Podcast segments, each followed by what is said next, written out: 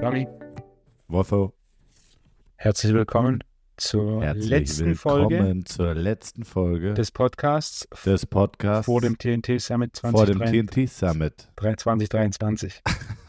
Ist aber falsch, weil die Folge kommt ja erst online, wenn der TNT Summit rum ist, Wolfgang. Das ist chronologisch richtig. Stimmt, das.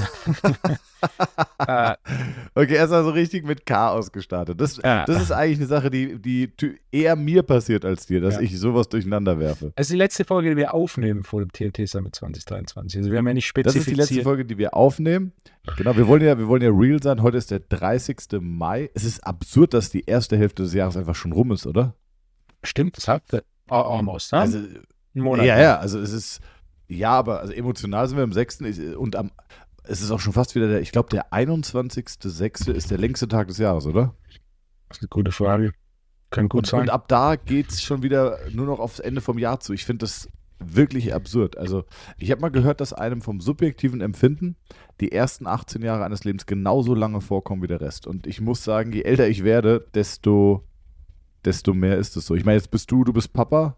Ich glaube, als Papa wird die Zeit schneller oder langsamer? Ich glaube, die Dichte der Erfahrungen ist einfach in den ersten Jahren bei den meisten statistisch, also nicht grundsätzlich, sondern bei den meisten statistisch einfach höher. Du erlebst mehr und ich glaube, das lebt mehr von diesen Erfahrungsspitzen, während dann doch im Erwachsenenalter für viele eine Routine einkehrt, wo jedes Jahr so plus minus einen gleichen oder sehr ähnlichen Rhythmus hat. Weißt du, ich meine? Ja, du hast halt auch krass. Ja, ja, klar, du hast halt krasse Highs, wie zum Beispiel dein erstes Mal Autofahren und Ja. ähm, Und so viel dazwischen drin. Ne? Da gibt es Untersuchungen zu, zum Thema, äh, was ist die optimale Länge eines Urlaubs. Und interessanterweise ist es so, äh, Warte, darf ich, darf ich schätzen? Darf ich schätzen? Ja. Zehn Tage. es gibt keine optimale Länge, sondern Ah. wie sehr du den Urlaub in Erinnerung behältst, ist ausschließlich abhängig von den Highlights. Also im Ah, okay. Urlaub ist die, die Länge ist sekundär, sondern das, was dir in Erinnerung bleibt, ist das, was du gemacht hast. Also wenn du jetzt zum Beispiel an drei, vier verschiedenen Orten warst für jeweils äh, drei, vier Tage, kommt dir das grundsätzlich länger vor, als wenn du jetzt zwei Wochen an einem Ort bist, weil du eben Ja. im Regelfall äh, mehr Highlights, mehr Erlebnisse hast. Also ich muss sagen, die, äh, meine Freundin plant ja die Urlaube und wir sind die letzten Male einfach wirklich dazu übergegangen. Also auch an der Stelle lieben Gruß an sie und das ist jetzt ein kleiner Test, ob sie den Podcast wirklich hört und äh, sich nochmal bedankt bei mir. Aber sie hat es so gemacht, dass wir wirklich, wie du sagst, zwei, drei Tage an einem Ort, nächster Mhm. Stopp. Und ähm, das ist ein bisschen nervig vom Packen, aber es macht den Urlaub deutlich spannender und interessanter und bin mittlerweile großer Fan. Ich glaube, ihr macht das schon länger so, ne? Aber wir haben es lang gemacht. Also ich war ein großer Fan von sieben Nächte, sieben Hotels. In Boah, nee, das ist mir viel zu Ja. anstrengend. Das haben wir zweimal gemacht und habe ich mich dann auch äh, bereit erklären zu lassen, je nachdem, was es für ein Hotel ist, ein bis drei Nächte zu planen oder was für ein Ort ist, ein bis drei Nächte zu planen. Ähm, aber länger als fünf Tage am selben Ort ist schon schwierig. Jetzt natürlich mit Kind hat sich das etwas geändert. Ähm, absolut. Also vielleicht nochmal ganz kurz zurück. Heute ist der 30. Also die Hälfte des Jahres ist rum. Ähm, die Folge kommt nach dem TNT Summit. Wir leben aber jetzt vor dem TNT Summit auf. Ähm, und danach sind wir aber auch schon, machen wir eine Sommerpause, Wolfgang. Unsere Vielleicht können wir das nochmal ganz kurz erklären. Ja, unsere Sommerpause ist dieses Jahr etwas früher. Äh, organisatorisch bedingt machen wir im Juni keinen Podcast, also wir nehmen nichts auf. Das heißt, diese Folge hier kommt am 5. Juni und dann gibt es vier Montage keine Folge. Das heißt, jeder hat auch genug Zeit, die Folgen, die er noch nicht gehört hat, anzuhören. Und dann geht es quasi zweiter, erster Montag im Juli nehmen wir wieder auf. Das ist zweiter Montag im Juli, was der 10. sein sollte, denke ich, rechnerisch ja, ähm, ja, ja, müsste sein. äh, kommt dann wieder die erste Folge nach unserer Sommerpause, die dieses Jahr etwas früher ist. Äh, ich bin beruflich am Reisen ähm, und deswegen zwei Wochen beziehungsweise sogar drei Montage komplett weg. Und äh, danach geht es für mich auch endlich mal in Urlaub. Äh, ja, also ist schon absurd, ne? Ich weiß, dass, Wolfgang, dass du der falsche Ansprechpartner bist, weil du hast Arbeit auf jeden Fall auf einem ganz anderen Level betrieben. Äh, jetzt arbeite ich aber nicht wenig und äh, ich meine, dein Gag, dass ich Montag und Freitag frei habe, der zieht sich schon durch und es glauben tatsächlich viele, muss ich vielleicht mal damit aufräumen. Du arbeitest Dienstag bis Donnerstag. Das heißt, du hast Freitag bis Montag frei. Genau. Also viele Leute glauben, dass ich tatsächlich, dass ich tatsächlich nur noch drei Tage arbeite, aber ich arbeite eigentlich eher sieben. Und jetzt habe ich, äh, vorletztes Wochenende hatte ich Seminar, letztes Wochenende hatte ich Seminar, dieses Wochenende habe ich TNT Summit. Äh, danach bin ich zwei Wochen am Stück, beziehungsweise fast drei Wochen am Stück dauerhaft arbeitstechnisch am Reisen. Äh, das heißt, ich habe sechs Wochen lang keinen einzigen freien Tag und äh, dann komme ich zurück, dann habe ich Advanced Seminar 3 und dann gehe ich endlich in den Urlaub und äh, ich werde mich, glaube ich, wirklich mit Ansage, werde ich mehr trinken, als ich Durst habe am ersten Urlaubstag, Wolfgang. Das hört sich nicht so entspannt Großartig. Der erste Urlaubstag wird entspannt, der zweite Urlaubstag wird anstrengend. Ja. Aber die Grundidee ist Ja, gut. Nee, aber Die Grundidee ist Nee, gut. aber das ist, ja, das ist, ähm, gestern zum Beispiel, ne, hatte ich, ähm, gestern hatte ich frei und ähm, das war der einzige Tag, den ich frei habe diese Woche nach dem, nach dem Advanced Seminar 1. Advanced Seminar 1, muss ich wirklich sagen, war unfassbar. Ich habe es jetzt zum zweiten Mal gehalten und äh, die ganzen Teilnehmer, ich schwöre ich, sind wirklich durchgedreht bei den Inhalten, die wir vermittelt haben, weil es logisch war, anwendbar, umsetzbar und auch die Vorher-Nachher-Tests, die wir im Seminar gemacht haben, waren bombastisch. Also die Leute sind durchgedreht, die so, okay, fuck, da ist jetzt die Spannung aus dem Muskel, der Muskel ist die Spannung raus, die Funktion ist wiederhergestellt und, und es ist so logisch, anwendbar. Es ist ähm, etwas tricky von der Umsetzung. Also ich sage immer so, wenn es leicht wird, wird es jeder machen. Aber das ist dann einfach Übungssache. Aber wir brechen es wirklich so simpel runter, dass es jeder anwenden kann und äh, dass auch funktionelle Zusammenhänge einfach erklärt werden. Also jetzt beim Advanced 1 klären wir zum Beispiel die Frage, kommt ein Problem vom Fuß und geht hoch als aufsteigende Kette bis ins Becken und weiter höher? Oder kommt ein Problem im, aus dem Becken oder, oder woher kommt es im Becken und wandert nach unten und macht ein Problem im Fuß? Das ist extrem wichtig zu verstehen, weil wenn du ein Problem im Becken hast und du fängst am Fuß an und du korrigierst den Fuß und das Knie und alles Mögliche und äh, dann kommt aber das Problem immer wieder, weil das Becken das letzte Glied der Kette ist und du es vielleicht nicht hinbekommst. Ähm, das heißt, du musst am Becken anfangen und dann, wenn das Becken funktioniert oder die Lendenwirbelsäule oder das Kreuzbein, whatever, dann kannst du erst runter und nicht andersrum. Und das ist extrem wichtig und äh, also da waren schon sehr viele Leute, die wirklich, also viele, ich muss wirklich sagen, ich hatte noch nie jemanden, der unzufrieden war mit irgendeinem Seminar. Ganz im Gegenteil, die, die, der Zuspruch ist wirklich riesig. Aber nach diesem Advanced-Seminar kamen wirklich sehr, sehr, sehr viele Nachrichten, die alle gesagt haben, ey, es war wirklich mega, bestes Seminar, was ich jemals hatte. Und äh, das war, das macht schon Spaß. Also die Advanced-Seminare, da habe ich schon wirklich Spaß dran. Ja, und da hatte ich gestern meinen allerersten Tag frei. Und was mache ich an dem Tag, Wolfgang? Ich setze mich mit einem Patienten, liebe Grüße, ähm, der hat gerade ein Problem und äh, den hat, ich krieg's behandelt, aber ich krieg's nicht vollständig gelöst. Warte, ganz kurz, oh, Frosch im Hals. So, und ähm, ich krieg's, ich krieg's verbessert, aber ich krieg's nicht gelöst. Und sowas fuchst mich ja, ne? Und dann habe ich einen Kollegen, äh, ist ein Arzt, ein Arzt, der aber sehr, sehr gut arbeitet. Und ähm, dann sind wir viereinhalb Stunden, bin ich mit dem Patienten zusammen an meinem freien Tag dorthin gefahren, eine Behandlung mir angeschaut, also der wurde behandelt, viereinhalb Stunden zurück. Ich habe also gestern neun Stunden im Auto gesessen, Oje. um eine Stunde Behandlung zu sehen. Und, äh, und das ist halt krass. Und ich kann nur sagen, es hat sich zu 100% gelohnt. Und ich hätte auch zwölf Stunden im Auto gesessen, ähm, weil es einfach wieder vieler, viel guter, neuer, sinnvoller Input war. Und ähm, daran habe ich selber gemerkt, weil das war für mich, stand gar nicht zur Debatte, ob ich das mache oder nicht, obwohl es brutal anstrengend war, nach so einem Seminarwochenende neun Stunden im Auto zu hocken. Wir sind um neun losgefahren, waren um 20 Uhr wieder zurück. Und ähm, aber das ist der Hassel, den ich wirklich, seitdem ich, würde ich sagen, mit 18 habe ich Physioausbildung angefangen. Mit 19,5 habe ich angefangen, so, solche Sachen zu tun. Und das ist wirklich der Hassel, den ich immer noch praktiziere in jeder freien Minute, wenn sich eine Gelegenheit ergibt, diese zu ergreifen und alles dafür zu tun, um einfach neuen Input, guten Input, Menschen kennenzulernen, die Dinge können, die ich nicht kann, die mich weiterbringen. Und das ist, äh, Welche, also, welche Art der Behandlung hat der Arzt angewendet? m- möchte ich gar nicht so weit darauf eingehen. Okay. Ähm, Erzähle ich dir auf, Mike. Aber hat sich zu 100% gelohnt, sich das anzuschauen. Problem gelöst. Ja. Ähm, Verbessert. Problem nicht gelöst, aber Ursache auf jeden Fall gefunden. und äh, definitiv verbessert. Und ich weiß, dass der Arzt das Problem auf jeden Fall in den Griff bekommen würde. Großartig. Und es ist nicht so ein klassischer Arzt, wie man sich den jetzt vorstellt. Also, wie gesagt, eine Stunde Behandlung, das war kein klassischer Arzt. Also, er ist Arzt, aber er ist jetzt nicht so Bild und dann machen wir, sondern sehr, sehr, sehr gut in Diagnostik und Testing und äh, Zusammenhänge und ja, sehr, sehr gut.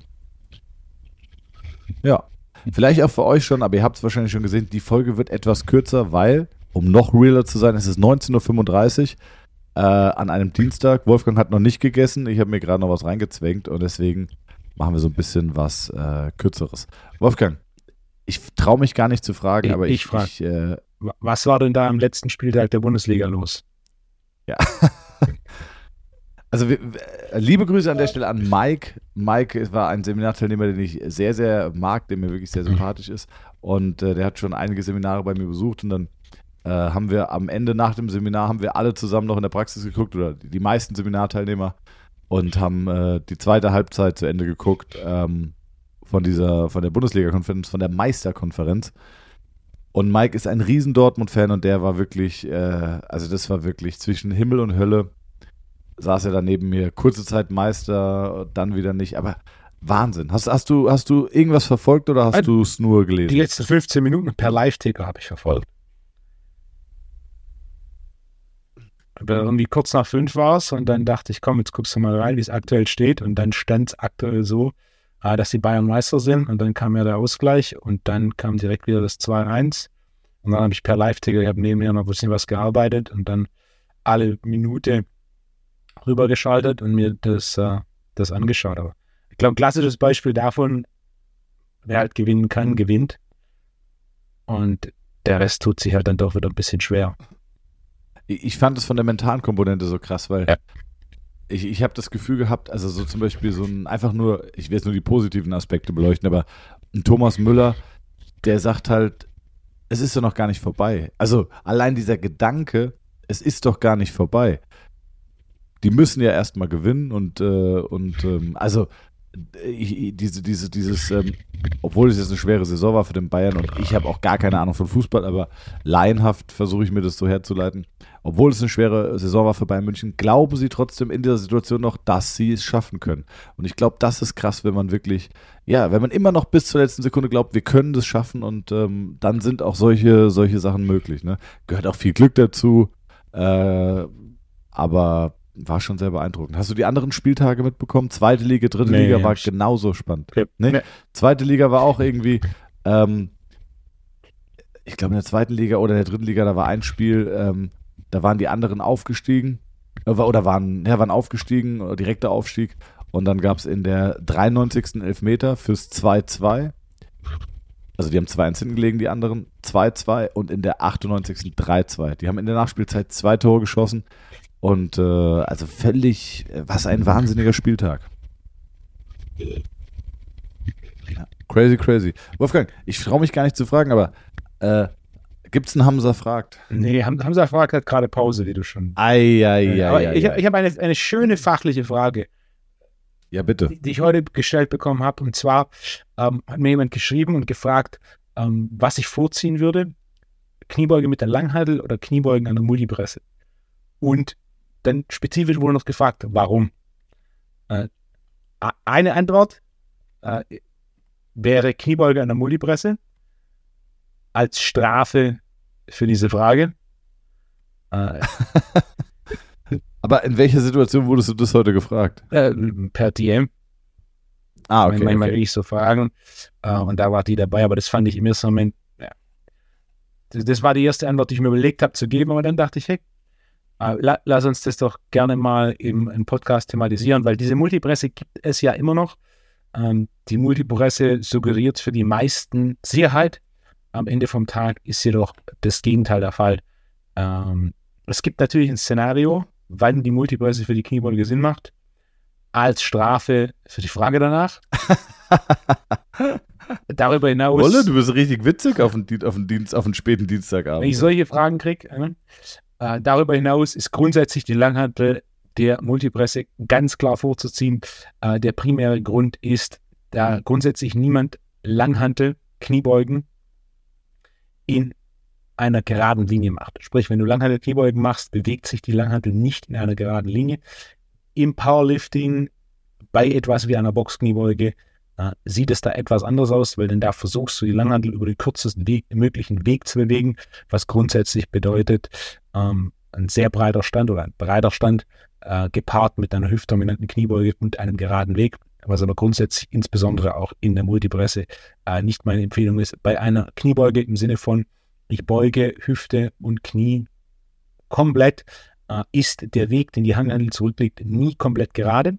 Außer natürlich, ich wende, wende eine Multipresse an. In der Multipresse ist der Weg komplett gerade, denn die Langhandel kann sich nicht nach vorne oder hinten bewegen.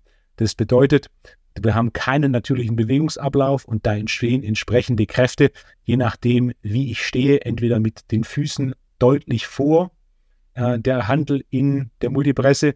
Dementsprechend habe ich einen Haufen Vorschub auf meine Knie.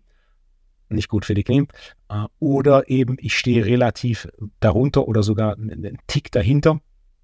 Mit einem Tick meine ich Zentimeter. Ähm, und dann haben wir natürlich deutlich mehr Vorlage als eigentlich geplant, was dementsprechend viel äh, Belastung auf den unteren Rücken ist. Ja. Der große Vorteil der Langhandel in dem Szenario ist, dass wir den aktuell freisten oder den aktuell biomechanisch natürlichsten Bewegungsablauf wählen können und uns die, die Langhandel in der Multipresse oder die freie Langhandel uns nicht wie in der Multipresse den Weg exakt vorgibt, was grundsätzlich für Knie oder Rückenprobleme und oder Rückenprobleme mehr oder weniger ein, äh, ein sicheres Rezept ist. Dementsprechend, die, die Multipresse ist so eine Idee, die primär aus dem Bodybuilding kommt äh, und die glücklicherweise heute nicht mehr so dominant ist, wie das vor 10, 20 Jahren der Fall war. Ähm, aber der große Nachteil der Multipresse ist diese gerade Weg der Handel, was ähm, auch bei zum Beispiel Bankdrücken, die Langhantel bewegt sich gerade nach unten. Das ist nicht gut für die Schulter. Es, es gibt aber so Multipressen. Ich kenne nur ein einziges Fitnessstudio, die so eine hat, ja. aber das ist ja kein, äh, kein Unikat, was da angefertigt ja. wurde. Es gibt Multipressen, die sind rack also rackartig und du kannst mit der auch so ein bisschen vor und zurück gehen. Kenn Kennst ich. du die? Um, ähm, aber super schon selten. Mal, Wir hatten schon mal benutzt? Äh, ich habe ich hab welche benutzt, aber kennst mich ja nicht ah, für Kniebeugen. Ah, okay. äh, ich kann dir aber sagen, was die beste Übung ist, die man in diesem Gerät machen kann. Aber also, da ist es noch ein bisschen geiler, finde ich. Ähm, das einzige Fitnessstudio, das ich kenne, das so ein Gerät hatte, war das Unifit in Darmstadt. Da habe ich früher, äh, da habe ich früher, als ich Sport studiert habe, habe ich in der Physiopraxis gearbeitet und ich habe in einem Fitnessstudio gearbeitet. Und äh, es waren irgendwie, ich weiß nicht, für 11 Euro die Stunde oder so. Und äh, da weiß ich noch, da haben dann die ganzen anderen Trainer, die waren natürlich clever. Und da kam dann schon, das war so ein Fitnessstudio von der Uni.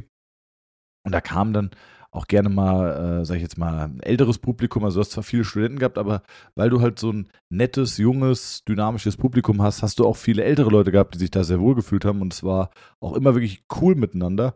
Aber die kamen natürlich und haben dann auch gerne mal irgendwie Fragen gestellt mit, ich habe Knieschmerzen, ich habe Rückenschmerzen, was kann ich tun? Und die Trainer der gesamten Woche haben irgendwann angefangen gesagt, dienstags, ich sage jetzt mal, dienstags von 11 bis 16 Uhr, da haben wir einen Physiotherapeuten hier. Da musst du hingehen, der kannst dir beantworten. Und ich habe irgendwann habe ich gemerkt, so, wenn ich Schicht hatte, dann, also die anderen haben alle immer auf der Trainingsfläche rumgechillt mit irgendeinem Kumpel, der da gerade trainiert hat. Und bei mir war wirklich, es hat sich eine Schlange gebildet, Wolfgang, am Desk. Und dann war wirklich so, ja, ich habe Knieschmerzen, was kann ich tun? Ich so, und irgendwann habe ich gemerkt, so, warum ist hier so viel los? Bis ich auf der Trainingsfläche, wenn ich da selber trainiert habe, mitbekommen habe, wie Kollegen gesagt haben, da haben wir einen super Physio und äh, da würde ich mal zwischen, zwischen 11 und 16 Uhr hingehen. Und äh, Wolfgang, irgendwann, da bin ich zu der Chefin und habe gemeint, ähm, wie sieht's aus? Gehaltserhöhung auf 12 Euro, 12,50 Euro, 13 Euro? Nee, nee, geht nicht. Ich so, aber ich mache hier die gesamte Beratung für, für alle Kunden. Ja, aber das kann man nicht rechtfertigen vor den Kollegen. Aber ich bin schon studierter, ich bin schon ausgebildeter Physio. Nee, nee, geht nicht. Und da habe ich gekündigt. ähm, und die hatten so ein Gerät. Ähm, und weißt du, was die geilste Übung ist, die du in so einer in, also, wie kann man, gibt es da einen Namen für? Oder wie würdest du es beschreiben? Es ist so eine Multipresse, die aussieht wie ein Rack, wo du halt hm, auch klassisch, klassisch geführt auf beiden Seiten, klassisch diesen Drehhaken, mit dem du es einhängen kannst, aber du kannst damit so, ich sag mal, einen Meter vor und zurück gehen. Yep. Ähm, die beste Übung, die man damit machen kann, Wolfgang, ist welche? Curls. Richtig. Und was kann man da für geile Curls mitmachen? Erleuchte mich. Exzentrische Curls. Und zwar Langhantel mit beiden Armen hoch und mit einer runter. Weil sie geführt ist. Weißt du, wie ich meine? Ja. Wolle? Ja, ja. Nee, nee, nee. Nicht ja, sondern ja. Ja. Ja, du hast vollkommen Äh. recht, Thomas. Was war ich für ein, ein einfältiger Trainer? Welche Scheuklappen hatte ich mein Leben lang auf? Ich kann exzentrische Langhantel-Bizeps-Curls machen, Wolfgang. Da fliegt dir aber der Brachioradialis um die Ohren, mein Freund. Und wenn du, ähm, also mit beiden Händen hoch und dann lässt du eine Seite Mhm. los und gehst voll in die Exzentrik. Wolfgang, das ist ein Traum, das ist wirklich ein Traum. So ein Bizepsmuskelkater hast du noch nie gehabt. Ich bin kein Fan von exzentrischem Training für den Bizeps. Aber ich, Wolfgang, Aussage gegen Aussage. Also das, das, wie, wie viele Trainingseinheiten machst du das in Folge? Jede, Wolfgang. Und Jede. wie schnell haben Ellbogen und oder Handgelenk Probleme gemacht? Niemals. Dann, Wen das Thema dann interessiert und ich mich für dich. vertiefen möchte, Dann freue ich mich für der dich. kann, kann auch mein Buch äh, kaufen. Äh, Multipressen, Langhandel, exzentrisches Bizeps, äh, äh, Urlaub. Und zwar 14 Tage, drei Trainingseinheiten am Tag. Ja, aber das ist auch, ist auch ein guter Punkt. Ähm, also gru- grundsätzlich exzentrisches Training. Ich sehe das manchmal, wie so exzentrische Sachen eingebaut werden für irgendwie sechs bis acht Wiederholungen. Das ist über die letzten Jahre habe ich das regelmäßig gesehen. Das macht keinen Sinn. Äh, exzentrisches Training setzt grundsätzlich voraus, dass du eine höhere, Bela eine höhere Last bewegst. Exzentrisches Training für sechs plus Wiederholungen. Die ersten Wiederholungen sind nicht fordernd genug. Äh, Das bedeutet, du solltest eigentlich im Idealfall irgendwo im 1 bis 3 Wiederholungsbereich arbeiten für so eine exzentrische Überladung. Bei den meisten Wiederholungen, äh, bei den meisten Übungen endet es bei einer Wiederholung. Und allein nur Langhantel, Curls haben ja schon das Problem mit dieser vollen Supinierung ähm, des Handgelenks, was das Handgelenk eigentlich grundsätzlich können sollte, was es aber oft nicht tut. Das heißt, Langhantel, Curls, da ist schon für viele das Problem mit ähm, der Überlastung in den Handgelenken. Und selbst wenn es nicht der Fall ist, ist natürlich so eine, eine exzentrische, ähm, so eine exzentrische Curl-Variante schon relativ viel Spannung auf den äh, Bizeps. So ein Klassiker ist auch äh, Scott Curls, Kurzhantel, einarmig und dann oben anzufangen mit einem Gewicht, das ich nicht mal äh, anheben kann. Ja, ja. Und da kenne ich zwei Fälle, die sich so den Bizeps gezuppelt haben. Gezuppelt. Äh, das ist nicht gut. In beiden Fällen zum Glück nicht durch, aber in beiden Fällen war schön Bluterguss und danach war da ein kleines Loch fühlbar. Ähm, Ja. also bei, bei Curls ist es wichtig, ähm, volle Ellbogenstreckung ist da, wo das Curl beginnt und endet. Und der, also grundsätzlich, ich bin ein großer Fan von einhänd, ähm, oder einarmigen Langhantel-Curls. Äh, das ist mit Sicherheit eine der besten fortgeschrittenen ähm, Übungen für die Wie soll denn Ellbogenbeugung. das gehen? Noch nie fuck? gemacht. Probier das aus. Einarmiges Langhandel-Bizeps-Curl. Ja, kannst du entweder stehend machen oder an der Squatbank machen. Äh, An der Scott-Bank. greifst du in der Mitte, kannst auch gerne mit der Fettbar machen. So mit der langen Fettbar, also Punkt Nummer eins. Boah, krass. Das koordinative, koordinative Element ist recht hoch. Äh, Punkt Nummer zwei, du kannst dich mit der Schulter leicht wegdrehen, was es fürs Handgelenk einen ganzen Ticken angenehmer macht. Äh, und ist, du musst in der Mitte greifen und du musst sauber die Supination halten. Das ist äh, für, für fortgeschrittene Curl-Variante großartig. Ich starte oftmals gern mit der SZ-Hantel, weil die einfach nicht so lang ist. Und der nächste Schritt ist Ja. die Langhantel und der nächste Schritt ist deine Fettbar. Äh, mit Fettgrips funktioniert es nicht wirklich gut. Es muss schon eine richtige Fettbar sein. Kannst du auch, Ja, kannst, kannst ne? auch stehen machen. Also ein anderer Klassiker ist ähm, Langhantel über Kopf drücken, einarmig. Das funktioniert ebenfalls sehr gut. Und jetzt nicht wie beim Nackendrücken, die Langhantel Sondern wie quer, ein Speer, ne? sondern wie ein Speer. Im Englischen wird es auch oft als Javelin Pre- Press bezeichnet. Ich glaube, ich habe auch auf meinem Instagram ein Video davon. Äh, einarmiges Langhantel über Kopf drücken mit neutralem Griff. Der neutrale Griff setzt voraus, dass du die Langhantel wie ein Speer hältst, ist eine ausgezeichnete, fortgeschrittene Übung ähm, für Trizeps bzw. Schulter. Okay. Hm. Na. Ich stimme dir immer zu. Ich finde es schwierig, dass du jetzt bei meiner bizeps-exzentrischen Ja, ja. Variante den Konterpart übernimmst. Du, du willst ich meine, nicht- es macht du den willst nicht Podcast wissen- lau- Du glaubwürdig. willst nicht wissen, was ich für Übungen gemacht habe vor zehn Jahren. Ich habe dir erzählt, wie ich angefangen habe und dachte, dass man im Fitnessstudio sich nur die Geräte aussucht, die einem Spaß machen. Ne? Und wirklich, ohne Übertreibung, ein halbes, dreiviertel Jahr nur Brust, Bizeps, Bauch trainiert. habe. Ah. Kein Witz, war ich, war ich 16. Und wurde wirklich krumm. Wurde wirklich krumm. Also, Ah, ich hatte, ich hatte mal Ähm, einen, hab noch eine- weil ich hatte, ich Ja, hatte mal einen bitte? Kunden, da hatte ich nicht lange, denn meine Philosophie von Training und seine war grundsätzlich verschieden. Der hat sechs Tage trainiert. Er hat nur Brust und Bauch trainiert. krass. Sechs Und? Tage die Woche trainiert, nur Brust und Bauch. Also grundsätzlich, der, der war ähm, nebenberuflich äh, so Tänzer, so, so, so Ah, ja, okay. Tänzer-mäßig. Ähm, das war, also der hat auch keine Bizeps trainiert. Der hatte einen, einen, einen Buckel, natürlich sehr gut entwickelte äh, Brust- und äh, Schultermuskulatur. Trizeps war so, naja. Bauchmuskulatur war natürlich auch gut. Ja. Er wollte ein bisschen was anderes machen, konnte dann aber nicht aus seiner Routine ausbrechen und ist dann bei sechsmal die Woche ähm, Brust und Bauch geblieben. Krass. Der hat auch während einer Schicht, wenn er da gearbeitet im Club, eine Flasche Jack Daniels getrunken. Ist nicht Also es war auch so, das ist auch eins der Dinge, die mir im Kopf geblieben sind. Dachte ich also. ah, Man, man, man man begegnet manchmal so Legenden. Ne? ja. Und jetzt darfst du raten, welcher Tag trainingsfrei war. Ja. Der Sonntag. Der, der Sonntag. Ja. Äh, das war Ähm, Wahnsinn. Wolfgang, ich habe eine gute Frage bekommen und zwar von Stefanie. Viele liebe Grüße an der Stelle. Servus. Sie schreibt: Hallo Thomas, ich habe mal eine Frage zum Thema Laufen. Du hast ja erzählt, dass du neue Schuhe gekauft hast. Muss also schon ein bisschen her sein, die Frage. Ich laufe schon länger und frage mich aber jedes Mal bei den Laufschuhberatungen wieder, was an dieser Geschichte dran ist mit Neutralschuh oder mit Unterstützung oder wie kleinlich man sein sollte bei der Bewertung, äh, wie man auftritt, pronieren, ja, nein. Was ist denn deine, eure Meinung dazu? Was würde mich mal, das würde mich interessieren. Viele Grüße und einen guten Start in die Woche. Wolfgang, hast du eine Meinung dazu? Möchtest du was sagen? Also, ich würde gerne von der Erste Meinung, Idee. ich würde gerne von der Meinung weggehen, sondern ich würde gerne darauf hingehen, was ist Fakt. Ähm, Bitte. einer die Pronierung des Fußes repetitiv ist gesund oder nicht?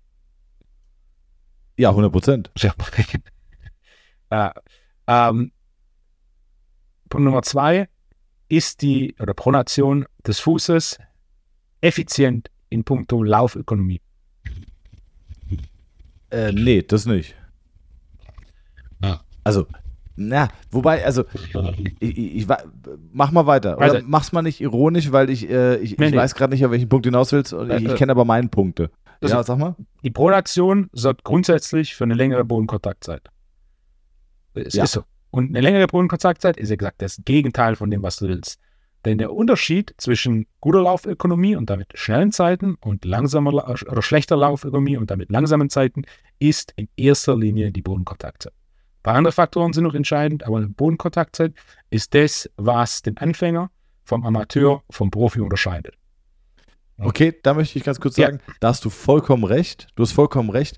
Ähm, also, du hast zu 100% recht, wenn du, wenn du unter die Aussage schreibst, was den Amateur vom Profi unterscheidet. Das Mhm. stimmt.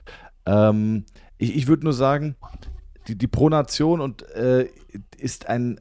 Aber ah, ist Also, es eine Pronation? Es ist sogar so, dass du Ja. basierend auf der Bodenkontaktzeit bestimmen kannst, wie schnell jemand über eine bestimmte Distanz ist.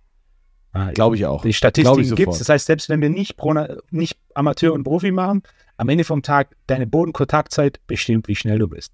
Das heißt, eine Verkürzung oder eine Verringerung der Bodenkontaktzeit ist entscheidend, um schneller zu werden. Und vielleicht sagt jemand, ich will ja nicht schneller werden. Äh, Egal warum du läufst, am Ende vom Tag willst du eine Form von Ergebnis und damit eine Form von Progression. Und diese Progression beim Laufen basiert grundsätzlich immer auf schneller oder eben gegebenenfalls länger, was aber auch den Faktor Zeit mit einbezieht und damit abhängig ist von der Bodenkontaktzeit. Du hast, du hast in allem recht, was du sagst. Ähm, ich, ich möchte nur ergänzen, Pronation ist trotzdem wichtig. Ich ergänze aber nochmal um deinen Punkt. je länger die Pronation ist, desto schlechter ist das Laufen. Gar keine Frage. Grundsätzlich ist eine kleine Form der Pronation äh, wichtig, Wobei Pronation ein sehr großes Wort ist, denn wenn du aufkommst, dann bricht ja das mediale Fußgewölbe. Nee, stopp, es bricht nicht ein, das ist falsch, sondern es senkt sich ab. Und das ist physiologisch. Und das ist eine kleine Form der Pronation und die ist notwendig, weil das Fußgewölbe, vor allem das Quer- und das, also vor allem das Quer- und das Längsgewölbe, hahaha, welche haben wir noch? Aber vor allem das Quergewölbe ist einer der ersten Stoßdämpfer, die wir haben, um äh, Kräfte, die in den Boden wirken und auch Bodenrückstellkräfte, die also vom Boden in den Körper zurückwirken, ein Stück weit abzudämpfen. Ähm, der zweite Stoßdämpfer ist das obere Sprunggelenk durch die Dorsalextension. Ähm, das heißt, dieses leichte nach innen kommen oder das Absenken des äh, Quergewölbes, wenn man das jetzt unter Pronation laufen lassen will, hat schon seine Daseinsberechtigung, aber äh, du hast vollkommen recht, je länger das ist und je intensiver das ist, desto schlechter ist es. Und äh, ich glaube, darauf können wir uns einigen, oder? Ja, es ist nicht schwarz-weiß, es ist ähm, Genau, ich finde es aber ganz cool, weil es ein Thema ist, wo man mal wieder so ein bisschen, nicht kontrovers, aber was ein bisschen ähm, ja, diffiziler bearbeitet werden muss als, als viele Dinge, wo wir uns im, im Grundlegenden erstmal direkt klar sind. Also, also, ähm, die Aufgabe von unserer Laufanalyse aus meiner Sicht sind zwei Dinge. Das ist erstens, bei dem Schuh hast du da eine signifikante Pronation. Also wenn das sehr deutlich ist, dass dein Fuß einbricht, ist es kontraproduktiv. Da gibt es entsprechende Schuhe, also die Schuhe unterstützen. Im Idealfall machst du was für dein Fußgewölbe, sodass sie diese Pronation geringer ist. Und das zweite ist, passt der Schuh an deine Fußform. Also drückt das Ding irgendwo. Wir haben zwar ja. unterschiedliche Schuhgrößen, die messen wir basierend auf der Länge, was aber niemand so groß misst, ist Breite, Unterschied von der Ferse in der Breite, Unterschied zum Mittelfuß, Unterschied zum Vorderfuß.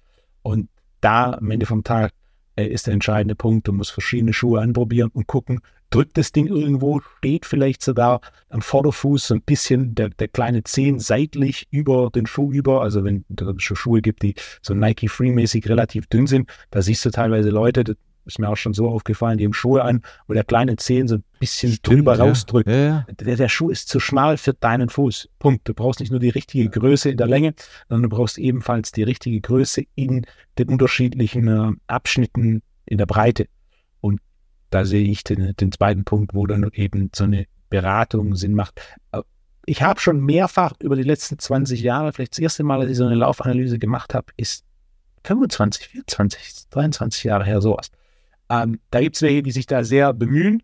Und ich hatte sogar einmal schon einen Fall, ich hatte signifikant mehr Pronation links als rechts, habe das gesehen, habe darauf hingewiesen und dann kam so das Feedback, ja, das macht keinen Unterschied.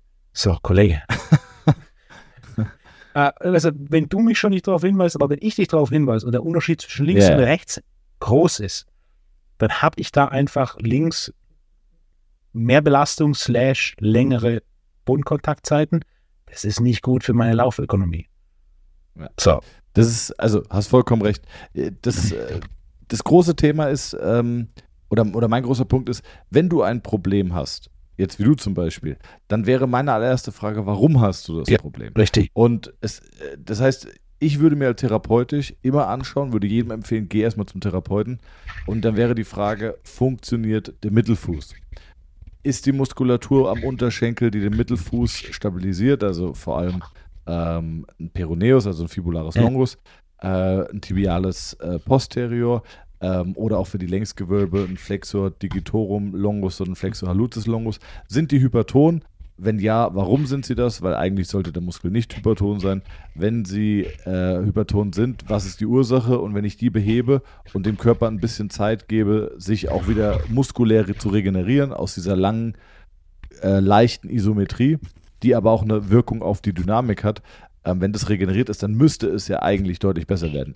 Das wäre der erste Behandlungsansatz. Das geht in der Regel auch sehr, sehr einfach und gut zu behandeln. Und wenn das der Fall ist, dann kannst du auch häufig wieder zu neutralen Schuhen greifen. Ähm, und eine große Sache, die ich auch immer schwierig finde, äh, ist immer das Thema Einlagen. Mhm. Äh, vielleicht nur ein Satz dazu. Einlagen per se sind schon gut, nur sind sie nicht gut, wenn sie auf ein Problem angepasst werden. Und ich rede jetzt gar nicht über irgendwelche sensomotorischen Einlagen oder so, sondern einfach diese ganz klassische, ich habe Knieschmerzen und kriege eine Einlage. Ähm, als Beispiel, wenn die Ferse unbeweglich ist, was auch häufig passiert. Der Kakaneus, der ist sehr schlecht beweglich, die Achillessehne hält es komplett fest, beziehungsweise nicht die Achillessehne, sondern der Gastrocnemius. Und ähm, jetzt gehe ich hin und mache eine Einlage. Okay, dann, dann habe ich eine Einlage, die das System in diesem Problem festhält und stabilisiert. Das ist nicht das, was ich möchte, sondern ich möchte es mobil halten, ich möchte problemorientiert die Ursache beheben. Und wenn die Ursache behoben ist, dann macht es schon Sinn, wenn du kein Problem hast, dir eine Einlage zu machen, weil die könnte dann quasi diesen Status quo des funktionierenden Fußes erhalten oder zumindest unterstützen. Das ist sinnvoll. Ähm, wenn man es jetzt andersrum denkt, ist für uns Therapeuten zum Beispiel auch eine Sache. Hast einen Patienten, der hat irgendwie Probleme mit dem Mittelfuß. Okay, ich mobilisiere den oder ich äh, behebe das Problem, weil du ein guter Therapeut oder eine gute Therapeutin bist. Super.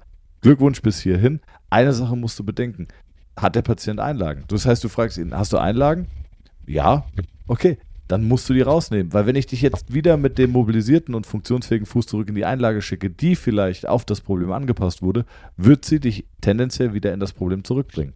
Das heißt, du musst dann eigentlich hingehen und musst sagen, okay, jetzt funktioniert der Fuß, äh, Einlagen raus, komm bitte nächste Woche wieder, dann gucken wir, ob es so gehalten hat. Wenn es gehalten hat, cool. Wenn es nicht gehalten hat, nochmal mobilisieren und äh, nochmal und dann gehst du zum äh, Orthopädie-Mechaniker und dann kannst du dir gerne Einlagen machen lassen, aber bitte auf ein funktionierendes System. Also du, du gehst ja auch nicht zum Ikea-Schrank, wenn er schief ist und ziehst die Schrauben fest, sondern du lässt die erstmal locker und wenn sie es nicht bewegen lässt, ziehst, machst du noch lockerer. Und dann, wenn es passt, dann ziehst du es ja fest. Exakt. Word. Word to my brother from another mother, Wolfo. Exakt. Siehst du? Beispiel. Und jetzt haben, wir, jetzt haben wir euch doch schön 40 Minuten, naja, 35, haben wir euch schön Content geliefert. Es ist exakt 20.01 Uhr. Und äh, vor allem mit dem Hinblick, dass am Wochenende TNT Summit ist, würde ich sagen, beziehungsweise war für euch, der war ja, großartig war er, Wolfgang. Äh, wahnsinnig lustig. Dann würde ich sagen, gehen wir aus der Folge raus. Und wir müssen uns eigentlich groß verabschieden, ne? Ja. Weil Sommerpause ja jetzt. Ach du je. Jetzt habe ich wieder ein schlechtes Gewissen. Ist nicht gute Woche, ist guter Monat. Ja, stimmt. Aber das ist ja dein Wort. Also kommt, äh, kommt. Vielen, vielen Dank auch für die Unterstützung jetzt schon in der ersten Jahreshälfte. Ähm, bitte, bitte, bitte sendet uns weiterhin Fragen. Das macht echt Spaß. Liebe Grüße an Stefanie für diese wirklich sehr, sehr gute Frage. Ähm, und es macht uns wirklich Spaß, dass der Podcast interaktiv und dynamisch ist. Deswegen immer gerne beteiligen. Liked den Podcast und äh, wir wünschen uns jetzt einen wunderschönen TNT Summit, freuen uns sehr. Ich habe richtig Bock, Wolfgang. Ich habe auch richtig Bock auf die Weinbar danach. Und äh, einfach auch dich mal wieder sehen, obwohl ich dich gerade erst gesehen habe. Ähm, ja, ich freue mich sehr. Allen Zuhörerinnen und Zuhörern eine gute Zeit und äh, bis in leider Gottes vier Wochen. Ich schließe mich dem an. Herzlichen Dank. Guten Monat. Ciao.